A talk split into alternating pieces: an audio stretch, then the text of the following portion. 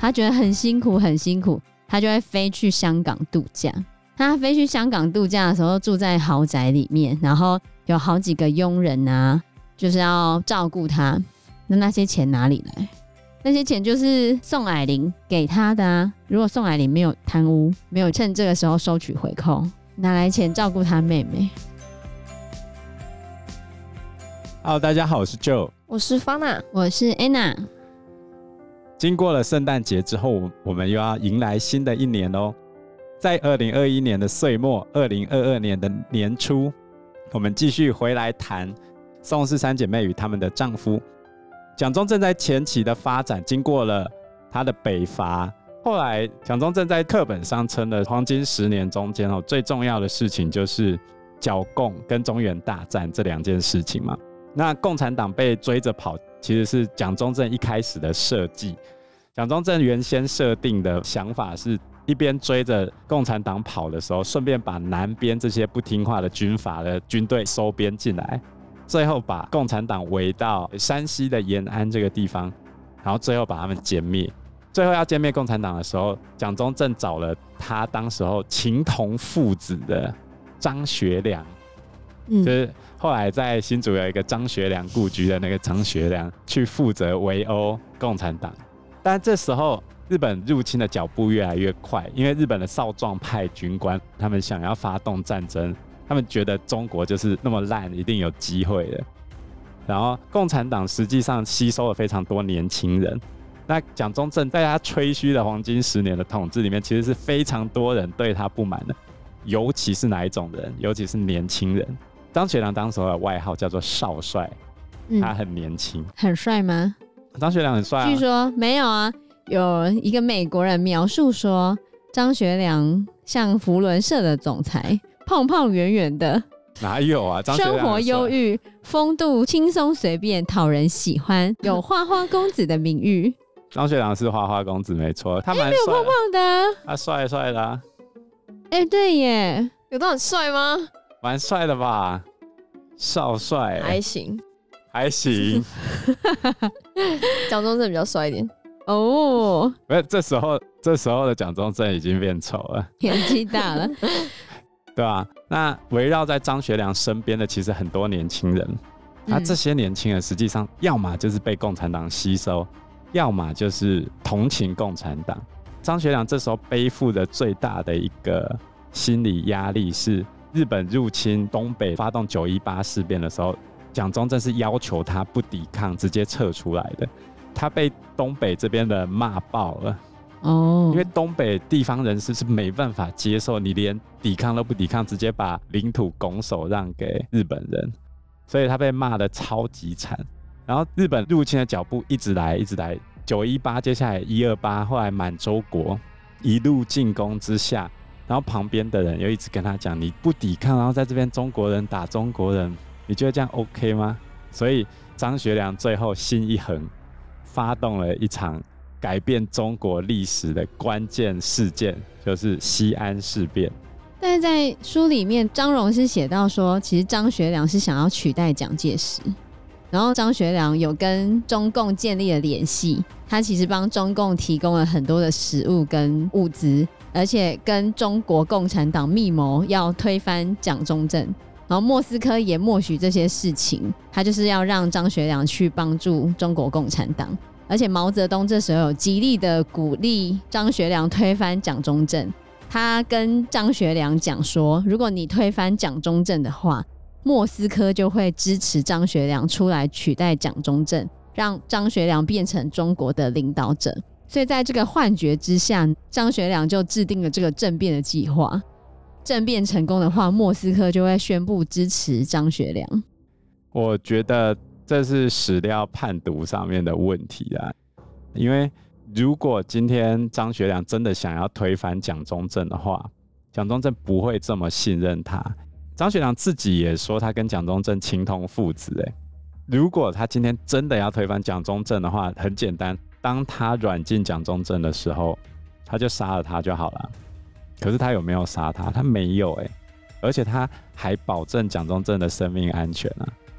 所以你认为这一派说法？我认为张荣在这边的说法，除非我看到很明确的资料，不然我从张学良本人对于他跟蒋中正关系的描述来推敲的话，我不认为张学良他是为了要取得整个中国，因为他有太多机会可以下手，不用等这个时候。但是以张荣的说法，就是当张学良西安事变，他在抓蒋中正两天之后，他就发现他犯了天大的错误，因为莫斯科骂他，就他本来以为他推翻蒋中正的时候，莫斯科会挺他出来当中国的领导人。可是莫斯科就在指责他，他这样是在帮助日本人，让中国更快被日本攻陷。而且莫斯科宣布他是支持蒋中正的，所以莫斯科也发现中国的民意是支持蒋中正的，因为蒋中正是在抗日啊。你如果让蒋中正倒了的话，只会让中国更快的丢掉。然后他也不认为张学良可以代替蒋中正。所以张学良他后来就知道了，他赌输了，因为他原本以为莫斯科会支持他，结果他赌输了，他没戏了，连莫斯科都在骂他了。他认为他是被毛泽东骗了，因为当初毛泽东一直叫他抓蒋中正，然后他就可以上位，所以他认为他被毛泽东骗了。要怎么救他自己呢？他就只能跟着蒋中正去南京。呃，宋美龄在这个时候扮演了一个非常重要的角色。因为张学良希望，就是他如果把蒋中正放掉的话，蒋中正可以赦免他。那要怎么办呢？就是让宋美龄过去，透过当时的一个澳洲的记者叫做端纳，然后发电报给宋美龄，要求宋美龄到西安。然后他还说，他绑架蒋中正只是要让蒋中正抗日而已。他知道他现在自己做错了，他就发誓说，他并没有要杀蒋中正的意思。而且他准备要把蒋中正送回南京了，可是他希望在他把蒋中正送回南京之前，宋美龄一定要先去看他。然后大家就觉得这样很奇怪啊。其实当时候有一大半的人认为宋美龄过去是个圈套，所以摆在宋美龄面前是去跟不去，他必须要做一个抉择，而且只有他自己可以决定。要是你会去吗？好难哦，去。有可能就被杀了，两个一起被杀。如果两个一起被杀，国民党等于没有核心了，因为宋美龄实际上掌握了财团这一边。可是张学良说：“你来我就放人嘛。”所以你现在问题是你要不要相信张学良啊？或者是你相不相信你有能力来摆平这件事情？我觉得很难呢。可是宋美龄就去了，而且她下飞机的时候，她还把手枪交给澳洲籍的记者端纳，然后。就跟端娜说，如果士兵失控抓住我的话，请你毫不迟疑的给我一枪把我打死啊！所以你看，女中豪杰终于出现了。对啊，真的。而且据说宋美龄在走到蒋中正卧室的时候，就蒋中正被绑嘛，她走到蒋中正卧室的时候，啊，蒋中正一看到她，眼泪就掉下来了，还跟宋美龄说，他早上有翻开圣经，看到这句话。耶和华在地上造了一件新事，就是女子护卫男子。他就说他早上翻圣经的时候看到这句话，就在预告说宋美龄会来救他，所以他非常的感动。哇！后来宋子文和宋美龄就一起跟张学良谈判，他们就达成了协议。张学良就坚持说他抓蒋中正只是一时冲动，他说他只是想要对国家做有利的事情，可蒋中正都不听他的话。我知道我做错了。然后他就开始奉承宋美龄，说：“你知道我都非常的尊敬您啊，什么什么的啊，我对您非常的敬仰。我看了很多蒋中正写给您的信，您的话感动了我。嗯，然后因为他知道宋美龄是信上帝的嘛，他还加了几句话，特别是您说如果没有上帝的恩典，我们还会犯更大的错误，我们应该请求神的指引。这样子，他还用信仰来去恭维宋美龄。”所以后来宋美龄就承诺了张学良的安全。他承诺说，如果他们把蒋中正安全的送回南京的话，张学良不会死。所以他就真的把他送回去了。但是张学良后半生就完了。不过他没有死啊。所以我就说他们两个关系绝对没那么差。因为正常来说，蒋中正是杀人如麻，根本没在 care 这种事情。而且他最后的军事法庭的是军事法庭哦，这种军法的审判上面判决是张学良对他的长官进行暴力胁迫，判处有期徒刑只有十年哦，褫夺公权五年了，这么轻的刑罚呢？绑架长官呢？那个枪毙都可以了，可是蒋中正没杀他，所以我就说他们两个的关系。可是那是因为宋美龄答应了张学良不杀他。你觉得？可是不行吧？你宋美龄都已经答应人家了，然后，后你觉得蒋中正有在意这种事情吗？有吧？该杀的就杀了，好不好？是这样吗？他老婆答应人家的，就是历史上不是一直会讲说西安事变改变了中国的命运，因为西安事变之后，他们开始停止剿共，一致抗日，所以让中共有壮大的机会，就这样。嗯。对，但是在里面张荣有写到说，其实里面还有一个私下的交易，就是蒋经国，蒋经国不是被送去苏联学习学习，然后中间其实很多次机会，他一直要求要让蒋经国回来，可苏联都不放他回来。然后在西安事变之后，蒋中正还有去跟周恩来会面，后来他们达成一个秘密的协议。就是要开始抗日、停止剿共了嘛，而且要承认中共是合法的政党，然后中共要以在野党的身份跟国民党建立统一战线。蒋中正也给中共非常大的让步，让中共的红军可以迅速发展，条件就是莫斯科要把蒋经国放回来。所以张荣认为，其实蒋中正是为了救蒋经国，才让、嗯。中共壮大的这么快的，有可能啊。但是当时候的蒋中正没有把周恩来这些共产党人放在眼里，也是事实。他没有想到后面发展的这么快。而、这个事情的失控，就是在八年抗战期间，中共逐渐壮大，然后到最后，蒋中正根本压不住他们，败退来台湾。所以，我们接下来要进入八年抗战的部分。在西安事变之后，日本进逼的脚步并没有停止，很快的就发生了七七事变，然后就进入了蒋中正在中国发展最辉煌的一个时代。可是也在这个时代埋下了他最后失去了他的江山，败退到台湾的种子。对，在这一段期间呢，书里面写的是勇敢与腐败，你猜猜看，勇敢是谁？三姐妹里面，勇敢哦。宋庆龄吗？不是，美玲。对，那腐败是谁？庆龄？不是，艾琳。对哦，其实在这边这段时间，因为庆龄的想法是跟蒋中正和宋美龄不一样的，所以他等于是有点都在帮中共的部分。哦、那他在这一个章节。并不是书里面描写的重点，他主要在写的都是在写宋美龄他们怎么在面对抗战的这个时候。那其实宋美龄在面对抗战的时候是非常勇敢的，他会上前线去慰劳那些弟兄们，然后组织后面的妇女为前线士兵，呃，就是医疗的资源啊，然后各式各样的帮助协助，然后甚至他自己也会真的上战场。他好几次可能都差点被流弹打中的那样子的程度，非常的勇敢哦，真的很勇敢。对你以女生，对你以第一夫人来说的话，很勇敢。有一些人甚至觉得蒋夫人是他心目中的公主，因为他一直冒着生命危险到轰炸的地方来鼓励中国的飞行员或鼓励中国的将士们，觉得他非常的厉害，非常的了不起，真的。因为宋美龄同时是蒋中正最信任的人，跟他身边最会讲英文的人，所以蒋中正在整个对外的联系上都是以宋美龄为主，然后宋美龄就扮演了非常重要的角色，她甚至还当过蒋中正个人的使者。简单来说，就是那时候你看到蒋夫人，等于看到蒋中正本人，在这八年抗战的时间里面，也把他个人的声望推到最高峰。等于是当时候的国际名人啊。在此同时呢，他的姐姐却趁着抗战的时候敛财，而且是非常夸张的敛财。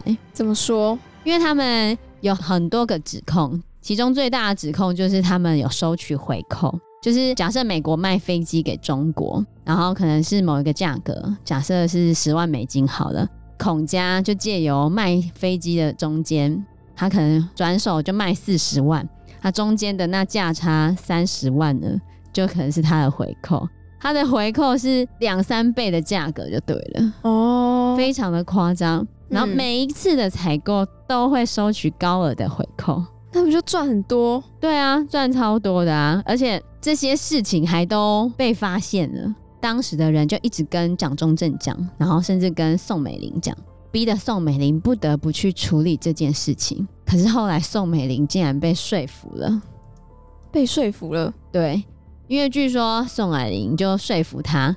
他跟他说：“你们要持续不停的打仗嘛，而且你跟你先生，就是你跟蒋中正，在政治上面都需要用钱。如果我们没有从这个地方或从这个时候多赚一点钱的话，那你们未来在政治上，甚至在打仗抗战的时候，怎么会有钱呢？而且他知道宋美龄，她真的很勇敢，会上前线，可他很害怕过苦日子。他虽然上前线去慰劳那些士兵们，可是他回来之后。”常常也都要过着很奢华的日子啊，就是他可能慰劳完士兵之后，他觉得很辛苦很辛苦，他就会飞去香港度假。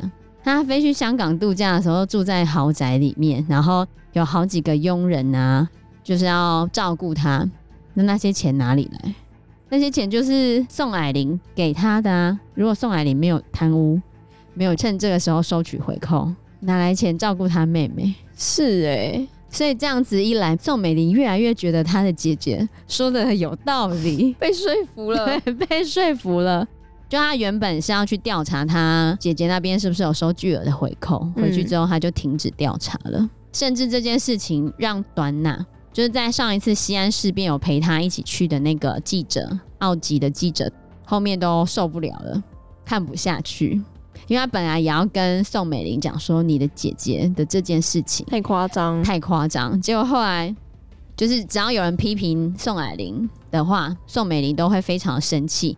连端娜跟他讲，他也跟他说：“端娜，你可以批评政府，可以批评中国所有的事情，可是有些人就算是你也不能批评。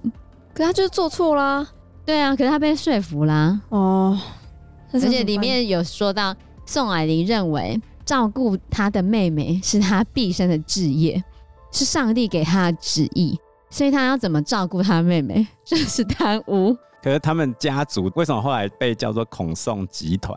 就是这一堆人，孔祥熙啊、宋霭龄啊、宋子文啊这一票人，他们分别都贪污了非常多的钱，所以后来他们在中国本身的评价非常非常的糟糕。后来，孔祥熙跟宋霭龄他们不是落跑到美国去吗？然后他们落跑到美国去之后，他们就不敢回来了嘛。诶，有一个传说故事这样：当时候美国的总统杜鲁门有看过 FBI 的调查，就是联邦调查局的调查，宋霭龄在纽约的大通银行里面有大约八千万美元，美元哦。然后宋子文在花旗银行里面有七千万美元。然后宋美龄在这两家银行合计有一点五亿美元，哇，超多！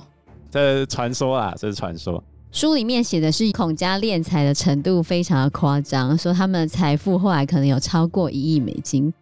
看来数字可能不止哦。你不知道它确实的数字是多少，因为实在太多了。据说美国总统杜鲁门看到这个报告之后，他就大拍桌子，就说。他们全部都是贼。对，这件事情，在很多地方都有说，书里面有写到，杜鲁门总统说他们一家都是贼，都是小偷，偷了很多的钱。就是当时候美国援助中国的钱，都被他们利用各式的方式贪污走，那真正落到军队的钱变得非常少，这是第一个。然后再第二个是已经在打仗了，他们还弄中国人的钱，像。孔祥熙当时对于中国的财政管理的确是有做出贡献的，因为在抗战的时间，他们金融并没有崩溃。可是他是怎么做的呢？他是把土地税从地方税改成中央政府税。原本土地税都是地方政府去收的税，让地方政府可以支出嘛。嗯，可他把那个税改成中央政府税，这样就填补了中央政府的收入。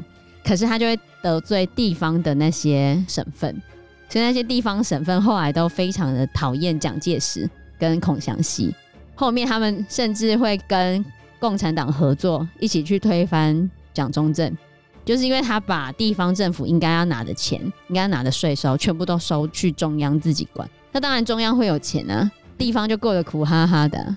另外一招就是发行大量的公债，简单来说就是公债跟印钞票，他们也可以拿这两个方法来敛财。尤其是印钞票这件事情，在课本上面其实有讲到说，一开始一百法币可以买猪，然后最后连纸都买不起嘛。嗯，那就是因为他一直狂印钞票。那问题是这个狂印钞票，他们怎么搬钱呢？就跟我们之前讲茶金的那个方式是一样的。就是把物资先囤起来，涨上去之后丢出去，然后再买物资再丢，这样他们就可以利用通货膨胀的过程，不断的捞钞票。对，所以之前也有说，就是孔宋家族他们在抗战时间大量囤积那些物资，嗯，然后就趁着涨价的时候再卖出去，大赚这种战争财。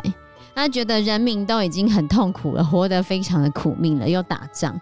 只有你们这些有钱人还一直这样子赚这种钱，对啊，超级没良心，真的。所以那时候有一句话叫做“前方吃紧，后方紧吃”，就是在讲他们啊。因为时间关系，我们这一集节目就到这边喽，谢谢大家，谢谢大家，谢谢大家，拜拜，拜拜，拜拜。